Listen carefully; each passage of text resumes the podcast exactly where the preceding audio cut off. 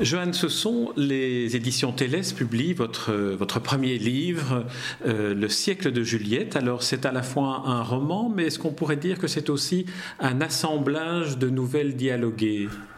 Oui, je pense que c'est avant tout un assemblage de nouvelles dialoguées, de, textes courts qui finalement, enfin auxquels j'ai finalement essayé de donner une forme de cohérence euh, qui n'était à la limite pas prévue au départ. Euh, même s'il y a un fil conducteur qui se dégage, et puis qui s'est tellement dégagé que je me suis dit, ben, finalement, ça devient une histoire. Donc je me suis laissé guider vraiment, et l'histoire est à la limite inattendue pour moi également, parce qu'au départ, c'était vraiment pas l'objectif.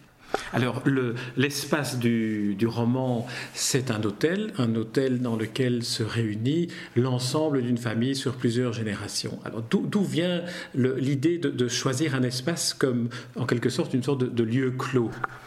Alors, l'idée du lieu clos, c'est une idée, bon, peut-être que en, aimant le théâtre et en aimant euh, les, les, espaces qui sont un petit peu confinés, l'idée est venue, s'est imposée d'elle-même. Et pourquoi l'hôtel plutôt qu'un autre lieu confiné? Parce que ça me paraissait peut-être plus original que des autres lieux euh, qu'on a plus l'habitude de prendre. Mais en réalité, ce n'est qu'à la fin que je me suis rendu compte qu'il devait y avoir quelque chose de très inconscient, mais dont je me suis vraiment pas rendu compte sur le moment et pendant l'écriture, et qui a d'ailleurs un lien avec le, prénom choisi euh, à la fin, puisque j'en avais choisi un premier, et puis finalement le prénom de Juliette s'est imposé aussi à la fin. Et puis je me suis rendu compte, en ayant mis tous les morceaux ensemble, qu'en réalité, j'avais moi-même fêté dans un hôtel. c'était pas à la mer, c'était dans les Ardennes, une arrière-grand-mère centenaire, mmh. donc et qui s'appelait Juliette. Mais vraiment, j'ai pas construit en pensant, en pensant à ça. Et puis après, c'était d'une évidence euh, tout à fait basique. Mais euh, voilà, donc peut-être qu'inconsciemment, le lieu était déjà euh, choisi en fonction de, cette donnée-là. Alors c'est un, un hôtel. Les chapitres du roman sont chaque fois identifiés par la chambre dans laquelle se déroule l'échange entre, entre les, occupants éphémères de, la chambre de l'hôtel. Vous, cela vous permet aussi de, de créer des, des, espèces de petites scénettes de théâtre, parce qu'on sait, ou on ne sait pas, en tout cas on va l'apprendre, que, que vous êtes aussi auteur de théâtre avec euh, Hippolyte Wouters. Vous avez signé plusieurs pièces de théâtre. Alors, est-ce que le, théâtre, et dans quelle mesure, euh, vous, vous aide ou contribue à, concevoir les scénettes que vous écrivez dans ce roman?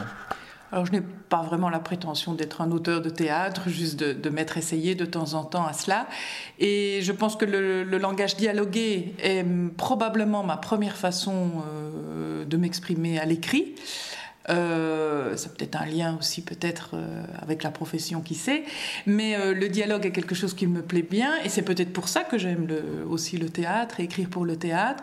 Et donc c'est finalement la, structure dialoguée me permettait effectivement d'inventer. Et puis, et puis alors après l'invention d'une petite histoire par, par chambre, là c'est vraiment la volonté de laisser l'imagination se débrider en fonction de l'idée, de l'idée du moment, de, l'idée de l'instant et et de, créer vraiment des, choses très courtes, ce qui peut être plus simple parce qu'on peut se dire que voilà, il ne faut pas développer complètement une idée et qui en même temps peut être aussi plus compliqué dans la mesure où ça impliquait d'avoir quand même une mini chute à chaque, euh, à chaque histoire, même si elle, elle, peut se permettre de ne pas être aussi importante que la, la chute d'un roman. Mais là, à la fin, je me suis dit que j'avais peut-être un peu cumulé les difficultés en cherchant à la fois des mini-chutes et puis en, en, cherchant quand même une euh, générale. Mais voilà, les mini-chutes s'imposaient d'elles-mêmes. les mini-chutes viennent sans doute du fait qu'au départ, euh, il y a quelques chapitres qui étaient des nouvelles. Et donc la nouvelle implique une chute voilà, je pense que j'ai vraiment construit d'abord les choses comme étant des nouvelles. Comme je le disais, j'ai raccroché un ensemble de nouvelles en, en, en, cherchant un thème. Et donc la chute, effectivement, dans une nouvelle est, voilà, on, ne construit la nouvelle qu'en fonction de la chute. Et encore, moi, je n'ai pas assez d'expérience euh, littéraire pour penser autre chose, mais la chute vient au moment de l'écriture aussi. c'est là qu'on se dit que le texte est, cohérent, si la chute vient d'elle-même. Alors, on, vous avez évoqué le, fait que la profession vous a peut-être aussi conduit à écrire d'une certaine manière. Votre profession, c'est d'être euh, avocate, mais aussi avocate spécialisée en droit de la famille. Et cette histoire, ce roman, j'ai eu l'impression d'y lire une sorte de, métaphore romanesque d'une certaine perception de la complexité de la construction d'une famille telle que vous devez en être le témoin dans votre cabinet ou au tribunal. Mais en tout cas, si c'est perçu comme ça, j'en suis très heureuse parce que c'est vraiment ça un petit peu le message que j'avais envie de faire passer. J'avais envie, euh, après avoir écrit beaucoup de choses extrêmement sérieuses sur cette, euh, sur cette question euh, par mes, mes, fonctions à l'université, et à force de travailler depuis plus de 25 ans maintenant sur ce thème de la famille et de cette évolution de la famille, qu'est-ce qu'elle est devenue, et, et, du couple à l'intérieur de la famille, parce qu'évidemment c'est une donnée importante aussi, j'avais vraiment envie d'écrire autrement. Donc à la fois, j'ai eu envie précédemment de faire des ouvrages de vulgarisation de droit, de droit de la famille justement, de questions assez techniques, mais qui soient accessibles à tous et donc dans, des ouvrages, mais qui restaient des ouvrages scientifiques de type, mais de vulgarisation. Et puis là, j'ai eu vraiment envie de me dire, mais pourquoi est-ce que finalement l'histoire, la nouvelle, le roman, ne serait pas un des vecteurs bien plus efficaces des idées qu'on peut avoir ou des constats qu'on peut faire sociologiquement, euh, et qui sont parfois, je me dis, c'est trop dommage que ce soit présenté de façon très ennuyeuse, très souvent, en définitive, et je pense que c'est un peu les travers des professeurs d'université, c'est de, de, à tout prix vouloir se donner un air extrêmement sérieux, alors que le message finalement passe beaucoup mieux quand on essaye de le faire avec un peu d'humour et un peu de simplicité. Et c'est un peu euh, ce que j'essaye de faire d'ailleurs aussi en donnant cours à des étudiants. On les captive beaucoup plus parfois avec une toute petite histoire que moi en plus la pratique euh, m'apporte euh, spontanément. Et ça a été vraiment l'idée de dire, et si je m'amusais en écrivant sur ce qui est mon sujet de recherche depuis des années? On ne dévoilera pas la chute de la fin, mais euh, peut-être que la, chute, la toute dernière phrase euh, jusqu'à laquelle j'invite les lecteurs à, aller, peut-être montre-t-elle votre, votre, la perception que vous avez de la famille après cette très longue expérience, du conflit qu'elle engendre parfois, des, difficultés auxquelles elle donne, elle donne naissance. Alors j'aimerais, j'aimerais on ne peut pas aller plus loin parce que sinon on va dévoiler, on va dévoiler la chute, donc on, ne peut pas. J'aimerais qu'on évoque quelques-uns des, des personnages, on ne va pas les passer tous en revue, mais j'aimerais qu'on évoque en tout cas le personnage, le narrateur du début dans la chambre 101, c'est le premier chapitre. Et là, c'est un narrateur à la première personne, c'est le petit Carlos de 10 ans. Vous avez aussi cet art de vous mettre à la place des personnages que, que vous racontez. Euh, j'essaye en, tout cas, mais c'est vrai que c'est aussi euh, un bonheur dans l'écriture, de pouvoir se changer de peau et de se dire vraiment que, ok, j'ai 10 ans, comment est-ce que, est-ce que je dis les choses quand j'ai 10 ans, qu'est-ce que je peux penser? Et finalement, euh, on ne l'intellectualise pas trop. Je crois que quand, quand l'écriture vient, elle vient d'emblée. Si on est bien dans la peau, elle va a priori venir également dans, le, dans, la, dans la façon de dire les choses. Mais c'est vrai que c'est plus difficile d'écrire comme un enfant de 10 ans que d'écrire comme un comme un, voilà, euh, ceci dit, à la fin, je parle comme une femme de 100 ans, ce qui est encore tout autre chose, mais euh, finalement, c'est ça aussi le, le, bonheur du jeu de l'écriture, c'est de se dire, mais comment est-ce qu'on peut se décaler, y compris dans la façon d'écrire?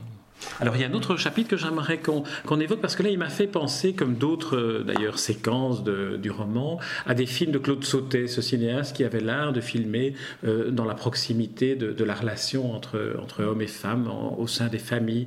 Et c'était euh, la chambre que j'aimerais que vous évoquiez, c'est celle de la chambre 202 où Anita et Denis sont là en train de l'un d'écouter le discours que l'autre va prononcer. Et, là on entre dans un monde de, de la voix intérieure, de ce qui ne se dit pas, d'une non-dit, de, de, l'apparence qu'il faut sauver. Mm. Oui, alors dans les couples, euh, ben, ça, c'est le non-dit est quand même quelque chose de, de tellement présent et en même temps, et c'est ce que cette petite scénette suggère aussi, l'hypocrisie qu'on peut avoir dans le non-dit, et, y compris dans un couple qui est quand même ce qui est de, de plus proche et de plus fort, où on a l'impression qu'on se dit tout. En réalité, l'expérience montre que parfois on ne se dit rien et que, ce qu'on se dit est tout le contraire de ce qu'on pense. Et ça, je trouve que c'est d'ailleurs quelque chose qui me m'intrigue de plus en plus et sur lequel j'aimerais encore euh, éventuellement écrire. Euh, c'est de se dire, mais finalement, parfois, on ne se comprend pas, soit parce qu'on ne cherche pas à se comprendre, ou bien on ne se comprend pas alors qu'on a envie de se comprendre. Et, c'est tellement. Le couple est, un, parfois un grand malentendu. Parfois, il y a des choses qui sont des évidences et des couples qui, où tout s'entend, et le couple donc s'entend lui-même. Mais en réalité, mais ça, c'est probablement aussi ma. Pratique d'avocat faisant quand même beaucoup de divorces, effectivement, on se dit mais on aurait pu éviter ces malentendus simplement si on s'était dit ce qu'on pensait.